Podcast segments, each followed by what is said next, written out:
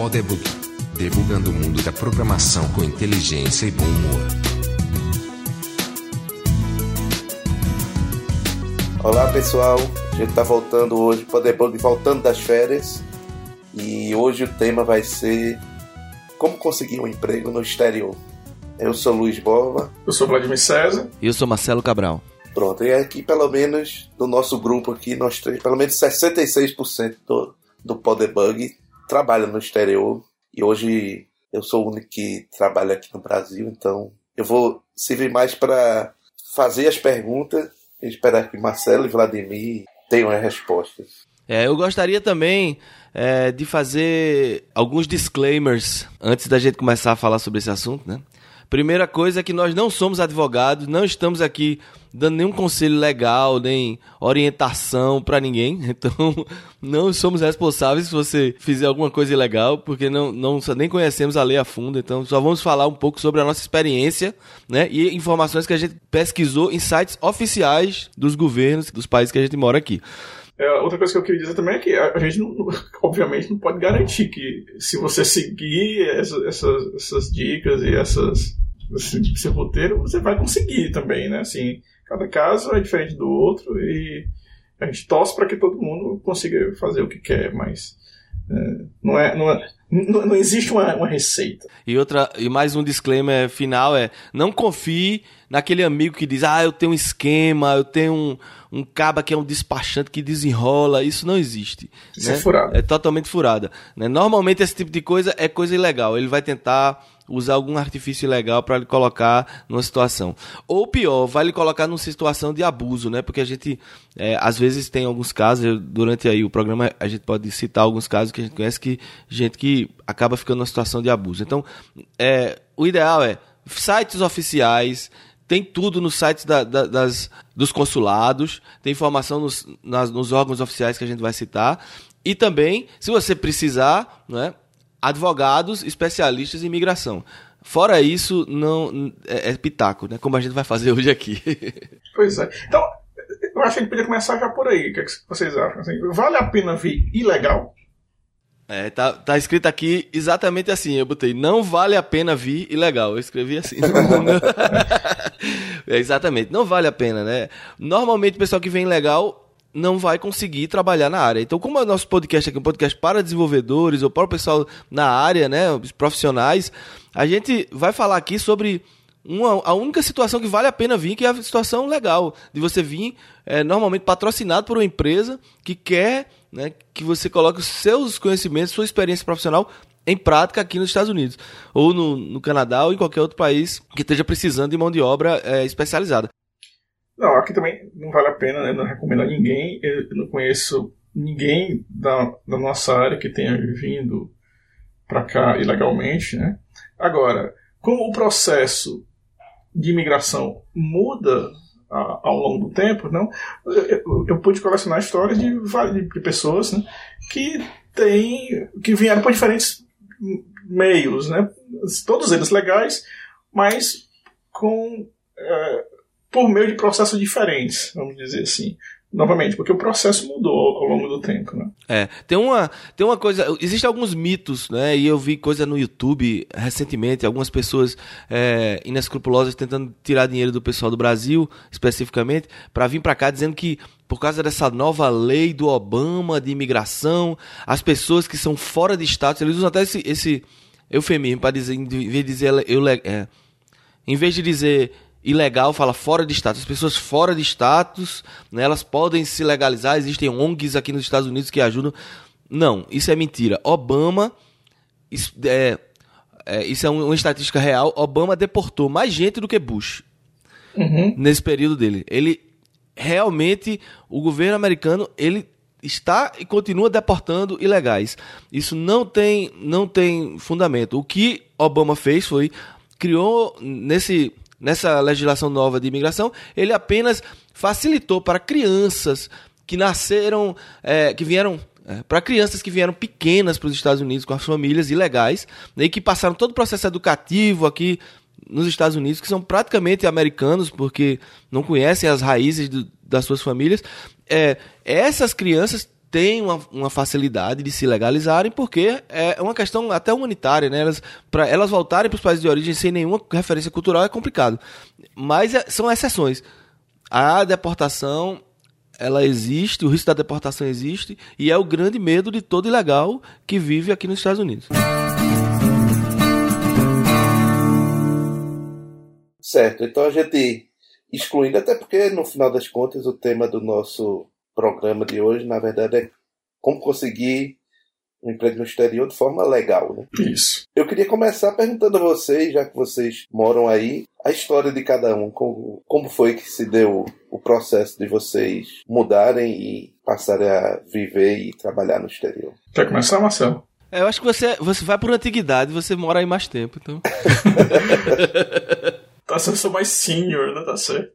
Então, é, eu sempre tive curiosidade de saber como é que é morar fora do Brasil. E depois que eu, que, eu, que eu, me formei em ciência da computação, eu comecei a juntar dinheiro para poder financiar esse, esse desejo. Então, em 2001, eu tinha, tinha vontade de ir para os Estados Unidos. Só que é, aconteceu o, o, o 11 de setembro e as coisas ficaram meio estranhas para migração. E eu tinha um amigo que tinha, que tinha migrado para o Canadá. E eu comecei a pesquisar o Canadá e eles tinham um processo de imigração muito claro. Né? Era, basicamente uma, uma, uma, assim, uma receita de bolo mesmo na época. Né? Faz isso, isso, isso aqui, manda para lá e espera, espera a decisão do governo. Então eu decidi fazer isso. Né? Comecei com, na época era, era minha noiva, né? e ela disse: Não, vamos sim. Então, fiquei empolgado para vir, fiz o processo inteiro. É, basicamente, era preencher um formulário, anexar um saldo bancário, né, um extrato do banco, mostrando quanto, quanto você tinha, e é, alguma prova que você falava inglês. Né? Então você mandava tudo isso aí para o consulado do Canadá em São Paulo. Depois de seis meses eu recebi um convite para fazer o exame de saúde, que é, era em Recife, em Fortaleza. Não tinha, só existiam dois médicos credenciados, um em Recife e o outro em São Paulo, na, pelo menos na época. Fui a Recife, fiz esse exame. Esses resultados você, eu mandava para um, um país no Caribe, eu não sei bem por que, que era assim, mas mandava para lá. E e quase que exatamente um ano depois eu recebi o meu visto. Esse visto ele é, um, ele é um visto de é, residência permanente. O que é que significa? Eu poderia vir para o Canadá, eu poderia estudar e poderia ficar aqui o tempo que, que eu achasse que era, que era o tempo que eu quisesse. É o equivalente ao Green Card aqui nos Estados Unidos. Exatamente, é o equivalente ao Green Card. Então, é, agora, esse visto, ele expirava no seguinte sentido.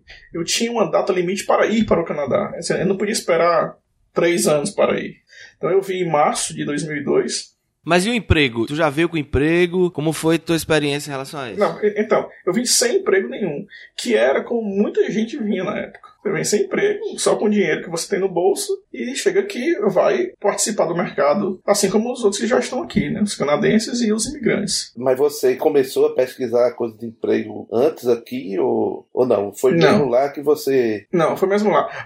Até porque eu tinha uma informação, e essa informação se mostrou verdadeira, de que não adianta muito, ou não adiantava muito, eu pesquisar por empregos estando no Brasil. Porque. É, você vai se comunicar com o seu, seu possível empregador, empregador, ele vai pedir para fazer uma entrevista é, pessoal e isso não vai acontecer e você está tá no Brasil não sabe a sua situação, então na época isso não acontecia com muita frequência, eu não conheci ninguém Pode, pode, pode, ser que exista casos, mas eu não conheci ninguém que tenha saído do Brasil com emprego. E todos os meus amigos saíram do Brasil sem emprego. E eu também. Então, mas depois de três semanas eu consegui o meu primeiro emprego. Então não foi uma coisa assim também muito difícil. Apesar do mercado não estar tá tão aquecido na época, em 2002, né, foi pós-bolha, é, não foi muito difícil também conseguir, conseguir emprego, não. E todas as pessoas que chegaram é, depois de mim conseguiram emprego mais ou menos rapidamente. Então, tem gente que consegue com uma semana. Eu tive, eu tive um amigo que, que veio praticamente na mesma época que eu, ele conseguiu com um mês um mês e meio. Então não, não, era assim uma coisa muito difícil. E o governo canadense era muito claro que você tinha que vir preparado para ficar pelo menos seis meses sem trabalhar. Ou seja, seis meses você tem que ter dinheiro para morar e se alimentar e as outras coisas que você e procurar precisa emprego. de dinheiro para procurar emprego. E basicamente o meu trabalho durante essas três semanas era esse, era procurar emprego. Então todo dia era é, olhar internet, jornais e, e tentar se entrosar com comunidades de programadores locais e ver se havia uma indicação. Então, era esse meu trabalho full time por três, três semanas. Né? O interessante frisar é que, obviamente, o governo do Canadá fez esse programa de imigração porque tinha demanda de emprego. Uhum. Então, na verdade, não deveria ser difícil mesmo achar se você é preparado. Né? É, inclusive, uma das coisas que, que, que é, existe, existia na época e hoje ele é, ele é, muito mais importante é um questionário onde você responde é, essas perguntas que vão lhe dar uma avaliação e uma pontuação. Né? E a profissão de desenvolvedor de software tinha uma pontuação muito alta, né? Então, é, porque havia uma demanda muito alta. E quanto mais alta a sua pontuação, é, melhor você é candidato para ter seu visto aprovado. É, e o, o teu primeiro emprego foi aquele que tu falou do emprego público, naquele episódio do emprego público? Não, o meu primeiro emprego foi na HP, é, lá em Toronto. Era um emprego de desenvolvedor, era coisa assim que eu nunca tinha feito também. Era meio que hoje chama de DevOps, né? Não era para desenvolver software, mas era fazer aquele meio termo ali entre o desenvolvedor de software e o pessoal de infraestrutura. E esse foi o meu primeiro emprego antes de começar o mestrado aqui em Ottawa, né? Então depois do mestrado foi que eu consegui meus empregos na, no governo federal. Ah, então você, você na verdade se mudou para Ottawa para fazer o mestrado? É, depois de dois anos em Toronto, a minha esposa foi aprovada para o mestrado aqui em Ottawa. E aí eu decidi também parar de, de trabalhar e, e voltar para a academia e fazer o mestrado em computação. Depois do mestrado em computação, eu decidi, não, não quero, não quero fazer academia, eu quero voltar a trabalhar. E aí voltei para o governo, governo federal, aliás, fui para o governo federal para trabalhar como desenvolvedor de software e fiquei nisso quase, quase por cinco anos. E depois saí para trabalhar independentemente como desenvolvedor iOS. Então, esse aí foi, minha, foi meu histórico de de trabalho aqui no Canadá. É, o meu foi bastante diferente do seu. é... É, pois é, como eu disse, assim, cada história, cada pessoa vai ter histórias diferentes para contar, né? Pois é. Então eu vou voltar um pouco no tempo. É, meus amigos dizem que eu, que eu volto demais no tempo, né? Assim, para contar as histórias. Mas eu vou tentar resumir, né? E dar uns saltos no tempo aí. Mas Cabral McFly. é, quando eu era adolescente, é, terminando o primeiro grau na época, né? E entrando no segundo grau, eu já estava terminando o inglês. Eu comecei a estudar inglês muito cedo, com 10 anos de idade, né? E inglês é fora da, da escola. E porque eu também já programava desde muito cedo, 12 anos, 13, e gostava de computação. Comecei a ler muita coisa em inglês, e as revistas que meu pai comprava. Meu pai trabalhava numa empresa americana, que era a IBM. Né? Então naquela época eu era maluco para vir para os Estados Unidos. E surgiram duas oportunidades. É, uma foi com a IBM. Meu pai foi convidado na época, década de 80, para vir para os Estados Unidos ou Canadá. E o engraçado é que ele não veio por um motivo bastante peculiar, porque naquela época, todo mundo sabe, é, existia a Guerra Fria, né? Que era a Rússia e Estados Unidos. E aí ele disse: "Não, eu não vou para lá não, porque se tiver qualquer coisa, uma guerra atômica lá, é justamente lá que vai acontecer. Então, e, e Canadá está no meio, né, entre Rússia e Estados Unidos. Então, acabou que não, não rolou essa, essa vinda para cá. Mas existia uma prima dele que morava aqui nos Estados Unidos e ele planejou que eu viesse fazer o high school aqui. E eu, assim, bastante empolgado para vir fazer o high school. Tava tudo certo, né? Primeiro ano científico, eu na verdade vinha fazer só o final da high school, né? Eu vinha no terceiro ano, no que seria o terceiro ano no Brasil, eu vinha fazer aqui o terceiro e quarto ano do high school, faria lá em, em Boston, Massachusetts. E tudo certo. Tanto é que eu, a minha turma preparando o final, aquelas festas de formatura, e eu, não, eu vou, vou fazer high school nos Estados Unidos. Então, papai guardando dinheiro para fazer high school. Só que aí, em, em 1987, seria o ano que era para eu vir, é, meu pai tinha montado a empresa dele, tinha saído da IBM, tinha montado a empresa dele, tava vacas magras total, né? Então, a poupança que existia que era para minha vinda para os Estados Unidos foi, foi investido na empresa do meu pai. E ele chegou para mim e disse: Ó, não vai dar. Felizmente as coisas mudaram, né? O plano era esse, mas as coisas mudaram, não vai dar. Então, nesse essa essa decepção, né, que, que eu nem tive, nem, nem fiquei com raiva nem nada, mas foi uma foi como assim um sonho que morreu, né? Você acordou, né? Você tá dormindo aquele sonho muito massa e de repente você acorda e, pô, era só um sonho, né? Foi mais ou menos assim que eu me senti. Eu não fiquei revoltado com meu pai, nem briguei, nem chorei, nem nada. Mas foi uma coisa assim que eu disse, poxa, era só um sonho. E pronto. Depois dessa época, eu nunca mais pensei em vir para cá. Anos depois, Sérgio, que participou de dois episódios com a gente aqui, que mora lá em Chicago, eu conheci Sérgio, Sérgio começou a trabalhar para minha empresa, nessa época eu já era empresário, tinha empresa, mas Sérgio, logo quando eu contratei, ele já disse, Marcelo, olha, meu plano é ir morar nos Estados Unidos. Então eu já estou me preparando para isso, em algum momento isso vai acontecer. Então ele já, eu já sabia disso, né, que ele estava com esse plano. E ele seguiu um caminho, né, tirou umas férias, veio aqui nos Estados Unidos, fez entrevista, conseguiu um patrocinador, a gente vai falar mais sobre esse processo depois, e acabou vindo, né? E nessa época, ele chegou até a perguntar, e aí, Marcelo, tu não pensa não? Então eu disse, não, não, isso aí não é pra mim, não. Aí, mais um salto no tempo, uns 10 anos depois disso, não tinha mais a minha empresa, estava trabalhando na Modular Mining Systems, a empresa que eu trabalho até agora, e eu sabia que era uma empresa multinacional, que algumas pessoas do lado de Recife já tinham sido transferidas para os Estados Unidos, mas sinceramente não passava pela minha cabeça. Era, era um emprego que eu tinha conseguido, interessante, numa empresa multinacional, mas não realmente não passava pela minha cabeça vir morar aqui. Mas por vários motivos de mercado, né, e, e da, do momento da empresa, surgiu essa oportunidade o pessoal apresentou pra gente que fazia parte de um, de um projeto lá que seria esse projeto seria movido para a sede aqui em Tucson, no Arizona, e que eu teria essa oportunidade de vir com a minha família para cá. Então aí virou de cabeça para baixo. Imediatamente voltaram todas aquelas aquelas memórias né, de adolescência e, do, e de todos os planos que eu tinha feito. E, e, meus filhos estavam mais ou menos na cidade, né? Um era, tinha 8 anos, outro tinha 13 anos. E eu disse: eu não tive essa oportunidade, mas para eu dar essa oportunidade para meus filhos, né, de, de ter uma, acesso a uma cultura nova tal. Eu preciso fazer isso por eles e eu conversei com a Érica e a gente decidiu aceitar vir para cá. Né? Então, meu processo foi um processo de transferência internacional. É um outro tipo de, de, processo, totalmente diferente do do Vladimir. O do Vladimir foi um processo né, de imigração, ele nem emprego tinha. Na verdade, o meu processo foi bastante simples, porque é, as empresas que, dos Estados Unidos que têm filiais no exterior, elas podem fazer essas transferências internacionais. Ela aplica por um visto é, específico. É, depois eu vou falar sobre os diversos vistos de trabalho aqui no, nos Estados Unidos, mas ela é, é, nesse caso é o visto L e eu fui transferido de Recife para Tucson. Tem que fazer entrevista no consulado, como qualquer visto, né? Nesse caso a entrevista é em inglês, porque você está aplicando para um trabalho aqui, mas isso não era problema. E aí eu vim para cá e é, com dois anos que eu estava aqui, aí eu consegui o green card, que também é um prazo relativamente curto, mas também isso foi facilitado pela questão da transferência.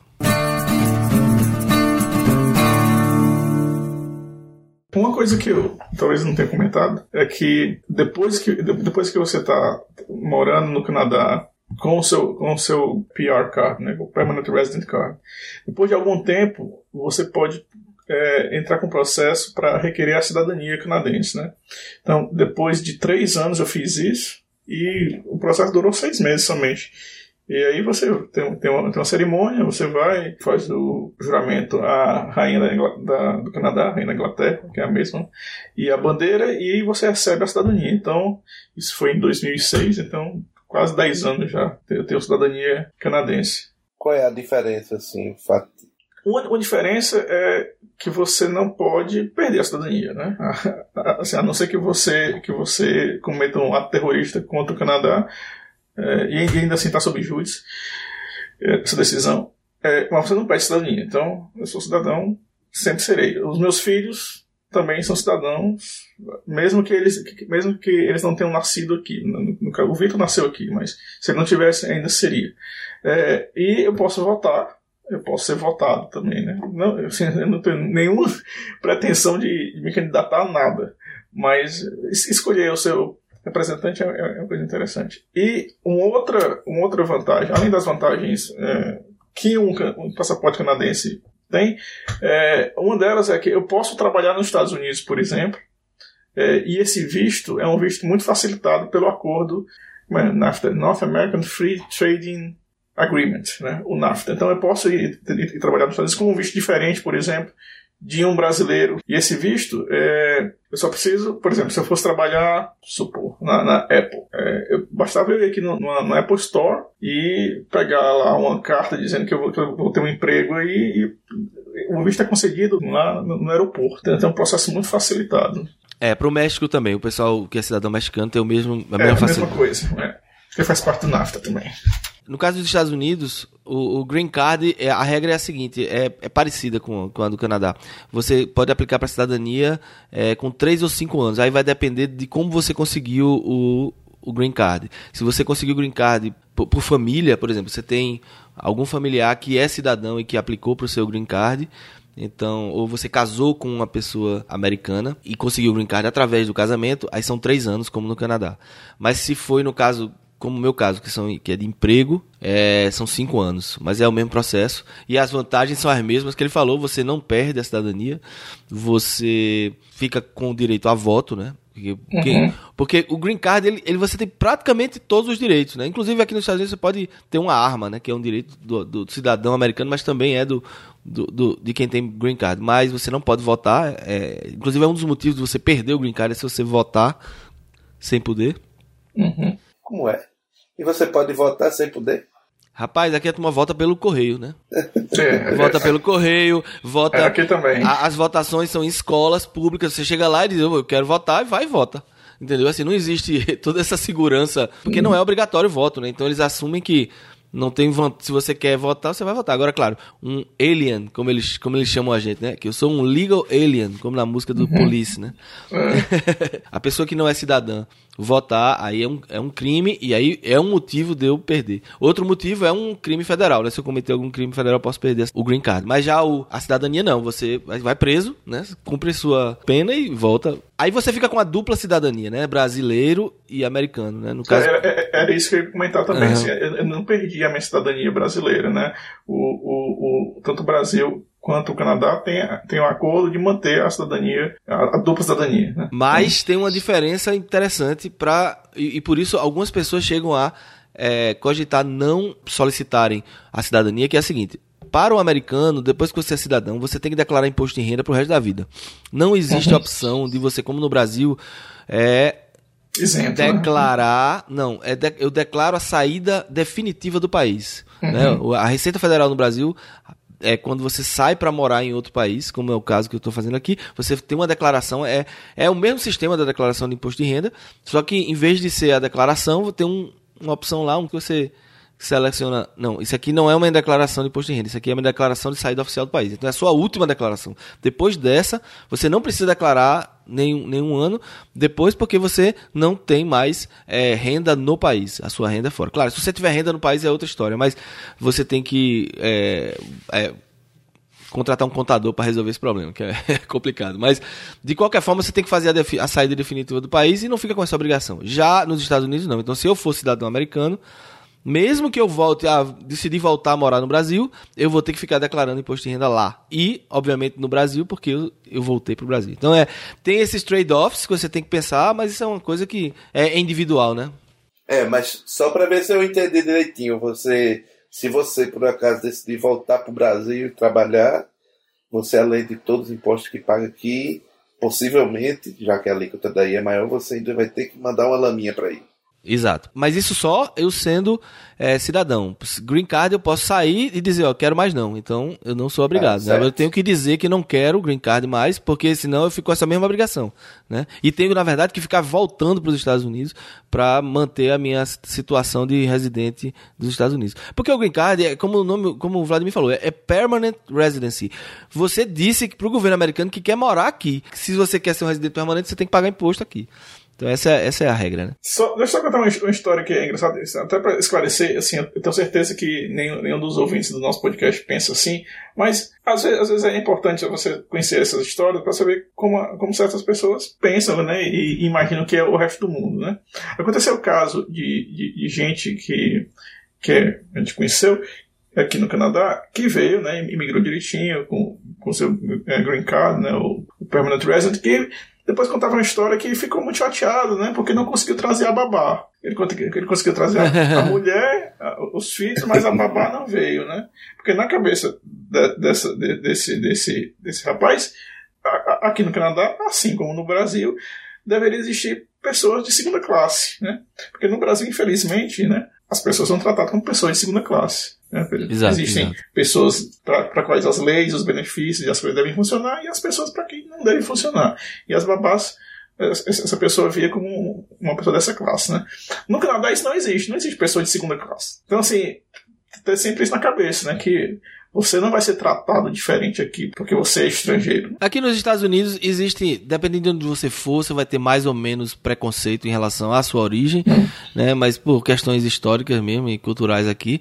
Mas é pelo menos como brasileiro eu sinto muito menos do que eu via nos filmes ou do que você vê falar tal.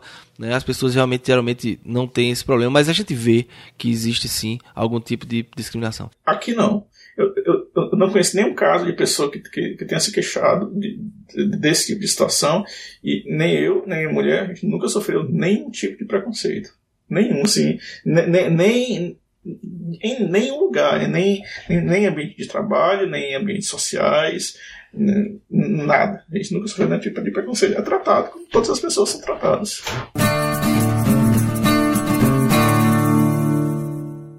Marcelo, eu sei que aí no, nos Estados Unidos tem tipos diferentes de visto para trabalho. Como é isso aí? É, como eu falei, é, eu vim com visto L, né? Que é um visto de transferência. Mas realmente existem várias formas de você vir para os Estados Unidos e acabar trabalhando aqui nos Estados Unidos, né? É, uma das mais comuns, o pessoal vem fazer mestrado, doutorado, né? Vem com visto F. Muitas pessoas vêm como estudante, né? E aqui ainda como estudante, conseguem um emprego. Porque existem concessões do governo americano, principalmente para esses níveis de pós-graduação, para facilitar isso. Interessa para o governo americano que uma pessoa que veio fazer uma pós-graduação aqui fique aqui porque são pessoas de alto nível técnico. Então, ela dá seis, ela tem um programa que ela dá seis meses de trabalho, é tipo um, um estágio, né? É tipo um trainee. Depois que você termina o seu mestrado, o doutorado aqui, você pode passar seis meses numa empresa.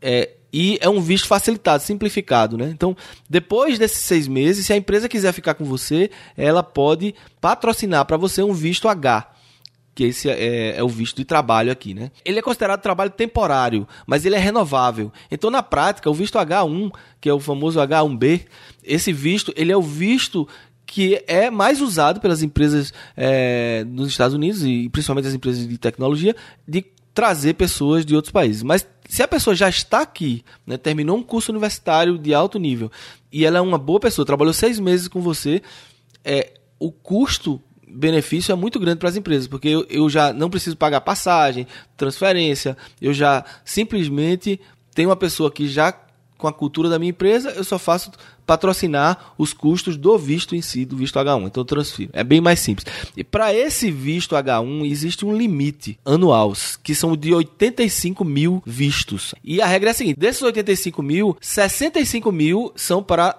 novos aplicantes, que eles chamam. São pessoas que vêm de fora. E 20 mil são para esses casos de alunos de instituições que, que as empresas querem efetivar né, aqui. Então, 20 mil são reservados para esses estudantes e 65 mil é a guerra das empresas. E eu digo que é uma guerra porque desde 2013 os Estados Unidos estão tá com esse problema de que muitas empresas de outsourcing, né, de terceirização indianas, estão flodando o sistema, estão botando milhares e milhares de requisições para esse visto H1B. E a regra diz: se passar de 65 mil aplicações, sorteio. É uma loteria. Então, na prática, desde 2013, está tendo uma, uma concorrência altíssima para conseguir. E Facebook, Google, Microsoft, todas essas empresas grandes do Vale do Silício estão muito é, preocupadas porque elas são eram, né, historicamente, os grandes utilizadores desse visto H1B e agora eles estão com essa concorrência grande dessas empresas de outsourcing que não está sobrando vaga. Então quem preenche essa, essa, essa vaga, quem preenche essa solicitação é a empresa, não é a pessoa. Exatamente. É por isso que a gente chama de sponsorship, é patrocínio. Então a empresa tem que patrocinar para você esse visto H1 é, que lhe dá direito a vir trabalhar. E é chamado de trabalho temporário especialista. Existe um, H, um, um H2 que é para não especialista, mas esse aí é, é usado mais para o pessoal que é one-time worker, que ele chama, né? O cara vem fazer um serviço aqui nos Estados Unidos. Um exemplo comum é, é um, um artista. Um brasileiro vem fazer uma turnê nos Estados Unidos. Então esse H2 é, não, não se aplica pra gente. Pra gente é o H1B. O custo dele é relativamente alto. Porque existe todo um processo, tem as taxas para pagar e normalmente as empresas também contratam um advogado. Então todo esse custo é alto. E aí, por causa desse problema, isso é uma notícia quente, né? Foi aprovada agora em dezembro está é, entrando em, em, vigor agora em 2016. O Congresso aprovou uma, uma lei que é um fundo de ajuda é, para os, as vítimas do 11 de setembro e também é, financiamento de um novo sistema biométrico do, dos Estados Unidos. Para isso, eles colocaram em cima do que já se paga de taxa para o visto H1, as empresas vão pagar entre 4 mil e 4.500 dólares por aplicação, sem garantia nenhuma que a pessoa vai ganhar a loteria, né? Ou vai se qualificar, porque tem muita gente também que é, não se qualifica como especialista. Né? Porque uma coisa importante desse visto H1 é que você tem, tem que ser formado numa área que esteja em carência nos Estados Unidos. Então a empresa tem que é, apresentar a posição que ela tem, que ela, que ela colocar você, ela coloca lá no quadro de aviso dela, faz anúncios desse, desse emprego. Se não conseguir um, um americano, aí ela contrata um, estrangeiro. Então essa é a lógica do visto H1. Mas deve ter muito, deve ter muito pouco americano inclinado, ou então tem muita vaga, porque toda semana alguém aqui de Ottawa vai trabalhar na, na Califórnia. É impressionante. Não, tem muita vaga. Tem muita vaga. E até por causa dessa questão, né, na Califórnia, como o Canadá e México é mais fácil, a gente acaba contratando gente do México e do Canadá, porque é mais simples, não tem que entrar nessa fila, nesse sorteio do H1. Eu estou desde o ano passado tentando trazer um, um, profissional, que é um cara que trabalha com a gente já há três anos é, na Ucrânia. E ano passado ele não conseguiu a loteria, a gente vai tentar de novo esse ano.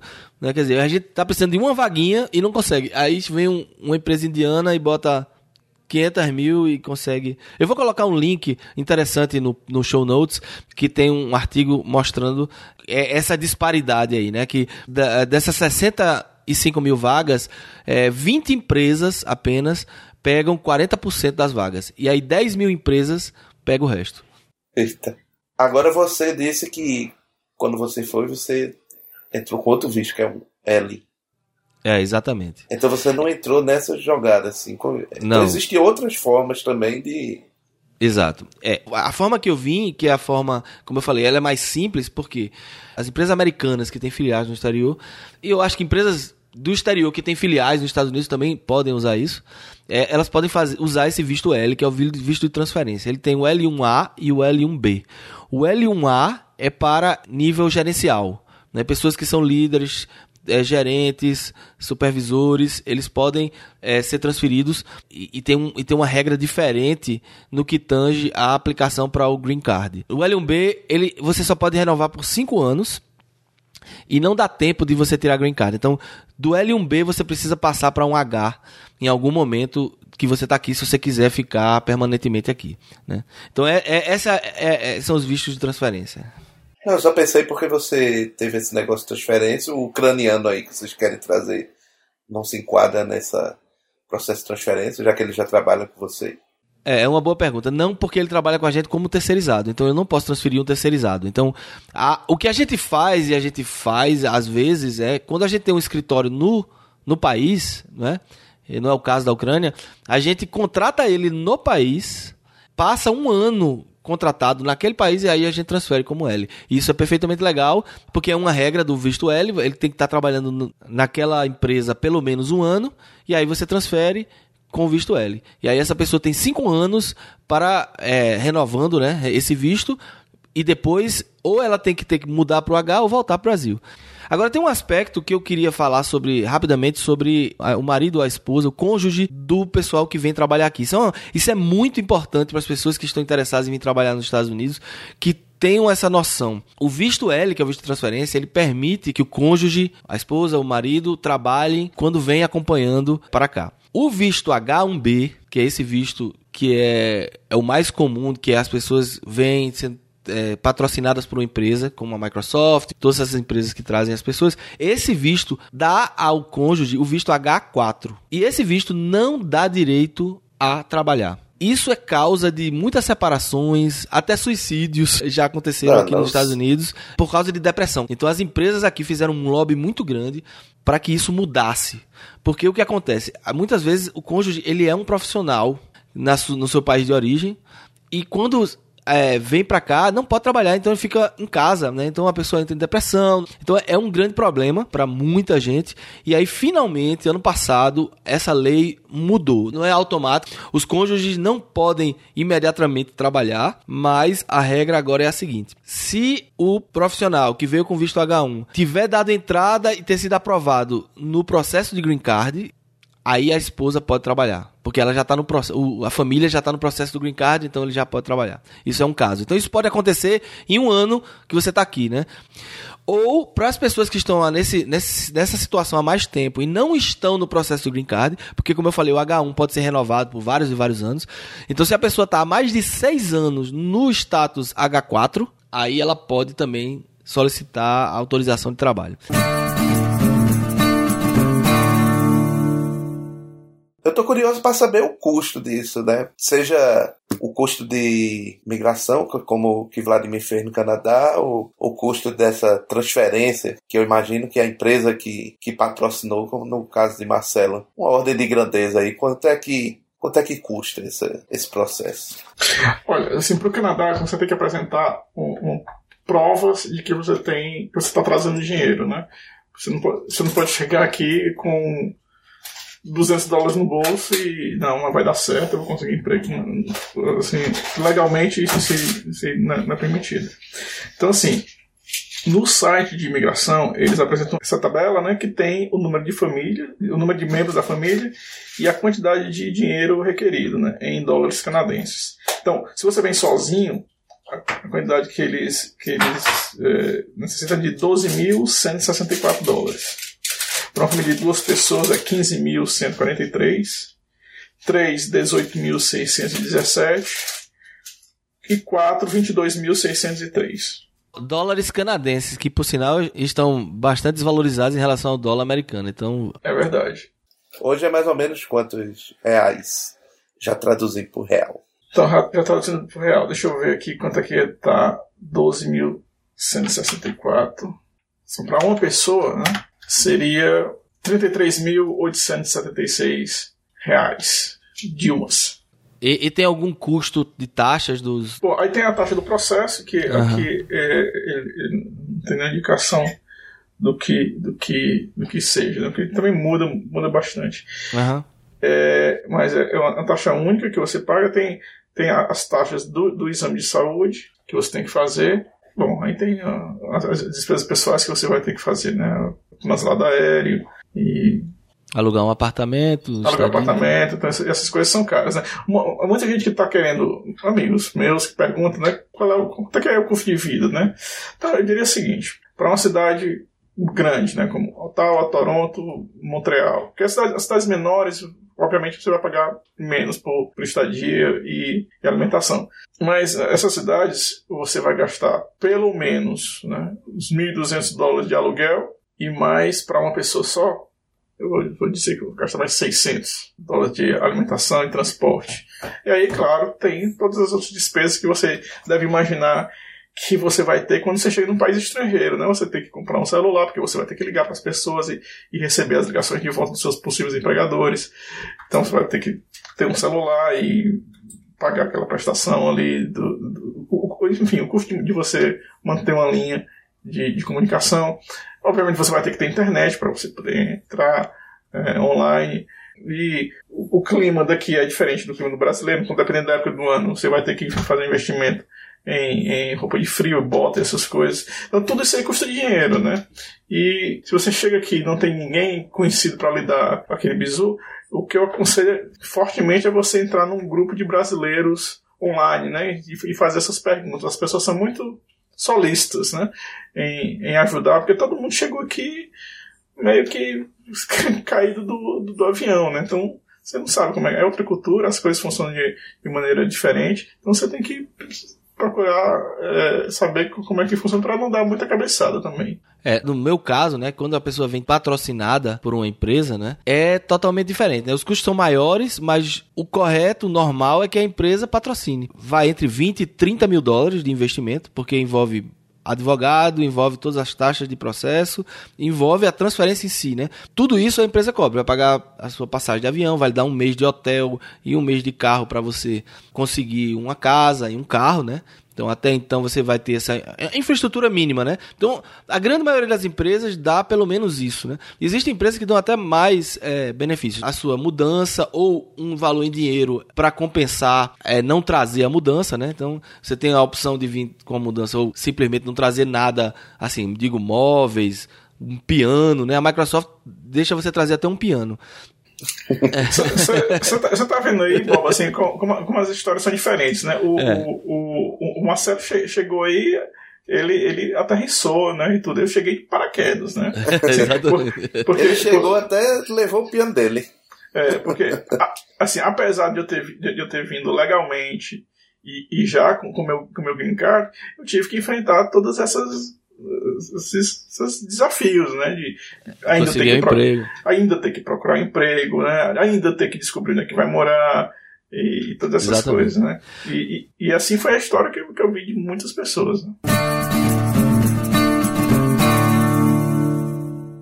Agora existem, é, eu tive recentemente um caso de um amigo que veio aqui para os Estados Unidos de férias e porque tem planos de talvez vir, vir trabalhar aqui, conseguiu é, agendar uma entrevista de emprego. E ele foi para essa entrevista de emprego e a proposta que os caras deram para ele foi de 35 mil dólares por ano. Não, isso não dá para nada. Pois é. Ah, essa é outra curiosidade. É, claro que varia de acordo com a, com a região, mas para você manter talvez um, o padrão de vida que você tinha aqui com o seu emprego e você manter lá fora, qual é a faixa de, de é, isso é, é, muito relativo porque depende muito do estado e da, até da cidade. Eu moro, por exemplo, numa cidade que tem. Tucson é uma cidade que tem um, um, custo de vida muito menor, muito, muito, muito menor do que na Califórnia, por exemplo. Então, os salários aqui naturalmente são mais baixos do que os salários da Califórnia. É, é relativamente fácil. Hoje em dia, com a internet, você vê as faixas salariais. Tem vários sites que dão esse, essa noção para você. Você coloca lá qual é a função mais ou menos que você quer trabalhar, que você vai aplicar, e ele vai lhe dizer a faixa. E normalmente os salários são dentro daquela faixa. Então, então, por exemplo, esse caso que eu falei, 35 mil dólares, é totalmente. Não existe nenhum desenvolvedor nos Estados Unidos que saia de uma faculdade, o cara júnior, que ganhe 35 mil dólares. Não, não existe. É, a faixa não é um número é, científico, mas eu chutaria que está 50 mil no mínimo. Foi o menor salário que eu já vi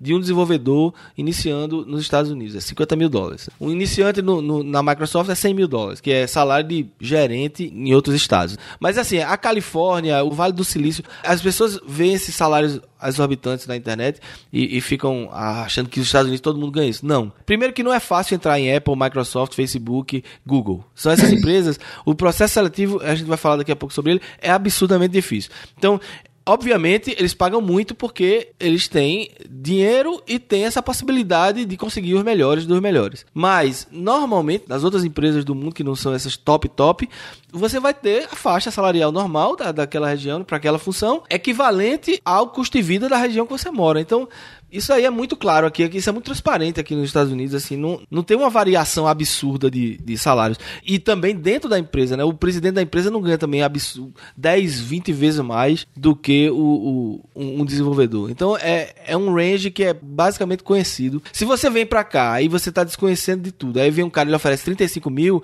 aí você converte para reais, ah, 35 mil dólares por ano, vezes 4, né? Pô, isso é muito dinheiro, vou ganhar um salário grande. Não. Né? Você tem que olhar em dólar. Quais são os custos em dólar? E nesse caso, provavelmente esse cara tá explorando brasileiro, né? Provavelmente ele tá pegando, botando a turma numa república, né? Bota um bocado de programador lá dividindo um apartamento. Mas isso aí é, é, não é uma forma interessante de começar a sua vida profissional aqui, né? Se você realmente tem qualidade, você vai conseguir um emprego melhor do que isso. Mas às vezes é, é confuso isso, assim, por exemplo, eu tô eu vou botar no show notes, mas tem um, um site de recrutamento que é específico para programadores de linguagens funcionais. Ele só trabalha com empregos com essa especialidade, certo? E não é só para os Estados Unidos, tem para a Europa, Estados Unidos, Canadá também e tudo mais. E o que me chamou a atenção olhando esse, esse site são as diferenças mesmo entre as regiões. Né? Claro que assim, eu estou falando aqui já é um, um nível de, de profissional, um nível de especialidade mais nobre, que está tendo uma busca maior, que não tem ainda uma oferta de grande quantidade. Então aqui a gente está falando de um, vamos dizer, de uma oferta mais nobre e mais valorizada, né? Então, por exemplo, aí tem muito em Nova York. Aí Nova York você vai ver aqui é 150 a 200 mil dólares. Só que você vai para você vai procurar para uma outra região, aí o negócio já é bem menor, entendeu? Já é 70, 80, 100 mil dólares.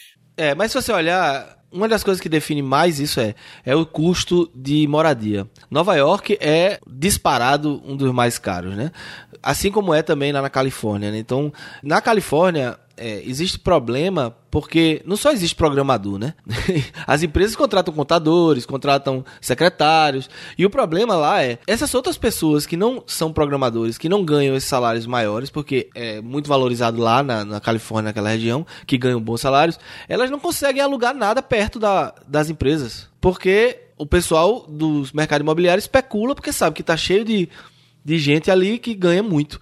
Então é um grande problema essa desigualdade social, se podemos chamar assim, né, em locais assim. Mas nos outros, nos outros lugares não é tanto assim. Então, então você pegar Nova York, você pegar São Francisco, você sempre vai pegar salários muito altos. Mas pode olhar no Zillow lá, ver o preço de aluguel e você vai entender por que, que os salários são daquele, daquele tamanho. Eu li uma matéria um tempo atrás que vagas de estagiário, por exemplo, na Apple e outras grandes empresas ali do, da Califórnia, mas nessas grandes empresas, estagiário ele chega a pagar salário de 80 mil dólares. Esse é o salário falando iniciante. de estagiário. É. É. Aí quando eu, a, a, a, minha confusão é, é, é, ver, por exemplo, se tem aqui um. Aqui, só um que passou aqui na minha frente, em Nova York, 150 mil dólares. Aí eu já fico achando que não é muito, porque se o estagiário na Califórnia, considerando que a Califórnia já é um desses lugares mais tão valorizado quanto Nova York, né? e comparando os dois. Será que 150, 150 é muito? Não, mas é essa a questão. O cara vai demorar muitos anos para chegar em 200. E outra coisa, assim, no Brasil existe a diferença entre o salário, como o Márcio estava dizendo, né? Entre o salário que o cara recebe como iniciante ou estagiário e um programador já sênior ou gerente, né? A, a diferença salarial deles é enorme, né? Mas nos Estados Unidos e no Canadá não é tanto assim. Então, assim, uma diferença de 80 mil para 150 mil é, é uma grande diferença aqui. Pois é, só para dar um exemplo. No Brasil, um estagiário pode ganhar 1.500, 2.000 reais. E em São Paulo tem programador sênior que ganha 10 mil ou mais. Então veja, é quase, é mais de 5 vezes o salário. Aqui é impossível, né? Ninguém vai ganhar 5 vezes 80 mil. Nunca, né? Não, não tem. Não, não vai. Aí o que me leva à próxima questão, assim, quais, quais são as diferenças em relação ao regime trabalhista daqui do Brasil para o Canadá e para os Estados Unidos? Primeiro, assim, porque Canadá e Estados Unidos são parecidos entre eles, as, as regras e a legislação. Acho que muita coisa parece, né? Por exemplo, é, uma coisa que é bem diferente do Brasil. Aqui não tem 13 terceiro salário, né? Isso é uma coisa. Aqui não tem férias mais um terço. Essas coisas são, são específicas do, do, da, da CLT né, aí do Brasil. Outra coisa, quando você fala em salário, geralmente você está falando de salário anual, né? Que as pessoas não estão não, não têm o costume de fazer referência a quanto ganha ou quanto vai pagar mensalmente, né? Você sempre... E salário bruto, né? Salário é, anual bruto, né? Exato. Você sempre pensa o salário bruto anual. Esse, essa aí que é a métrica que você vai usar para negociar salário e para ver se você está ganhando bem ou não. E também tem questão das férias, né? Então, geralmente, você tem três semanas de férias. Agora, quando fala três semanas de férias, são 21 dias de férias. Úteis. É, exato. Assim, no Brasil fala você tem um mês de férias, mas você não tem um mês de férias, né? Você tem 20 dias de férias porque você conta os fins de semana. Mas aqui não conta o fim de semana, porque o fim, de semana você já não trabalha, né? Então por que contá-los? Né? Então você tira. Se, se, você tem 21 dias de férias, você vai ter aqueles 21 dias de segunda a sexta que você pode tirar de férias. Outra coisa que é muito interessante, e, é, até surge a brincadeira de dizer, dizer canadense tira férias pelo relógio, né? Baseado na hora. Porque você pode dizer assim, olha, amanhã eu vou tirar o dia de férias. Então você tira só aquele dia de férias. Você, claro, você planeja com seu supervisor e com sua empresa se você vai poder tirar ou não, e aquele dia você tirou de férias. Não tem gente aqui, por exemplo, que durante o verão tira todas as sextas-feiras de férias. Em vez de tirar as férias corridas, toda sexta-feira dele ele está de férias. E ele passa o fim de semana fazendo isso que ele tem que fazer, né? Já que ele não vai viajar para canto nenhum. Isso não é lei, né? Isso aí é um, faz parte só do seu contrato de trabalho com a empresa. Com a empresa. Então isso que ele, é, o Vladimir tá falando é o que a gente vê de praxe aqui nas empresas. Mas esses 21 dias pode ser mais. Né? Dependendo da empresa, ela pode dar 40 dias por semana, é. por ano. Né? 21 dias é a média, né? O Exato. das empresas aqui é dar 20 dias, 21. E existem empresas agora que estão adotando o, o, sistema de férias, é, tem uma expressão que é usada não é, não é exatamente férias infinitas, não. Mas assim, você tira, de, você tira quantas férias você precisar, como você é, achar que tem que ter. São é, férias ilimitadas. Férias né? ilimitadas, né? Você tira quantas férias, dias de férias você achar que, que tem que tirar. É, enquanto o seu, o seu performance review tá, tá bem, né? Se você, se você teve um performance review ruim, você provavelmente não vai tirar férias no ano que vem, porque você isso é uma tática de fazer com que a pessoa trabalhe né, mais. Trabalhe e não, mais e, e, não menos, né? É engraçado como é que essas coisas acontecem. Exato, é. a pessoa vai acabar entregando mais para poder se sentir com, com liberdade de poder tirar suas férias, né? Exatamente. Então, é, é, essas aí, né, eu acho que são as grandes diferenças, assim, conceituais ou, ou culturais quando se fala de trabalho na América do Norte e no Brasil.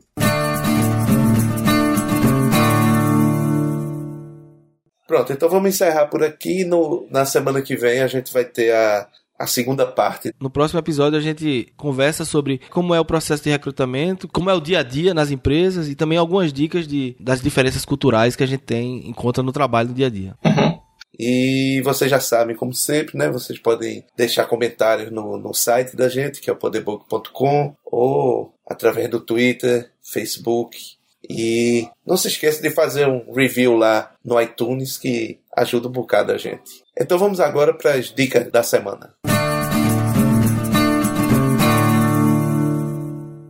A minha dica essa semana, o culpado é o Vladimir. Porque desde aquele episódio de retrocomputação, que ele me contaminou com o vírus da retrocomputação, eu inventei de comprar um Commodore 64, comecei a pesquisar online e encontrar um bocado de coisa interessante. Eu fiz até um post no meu blog sobre isso.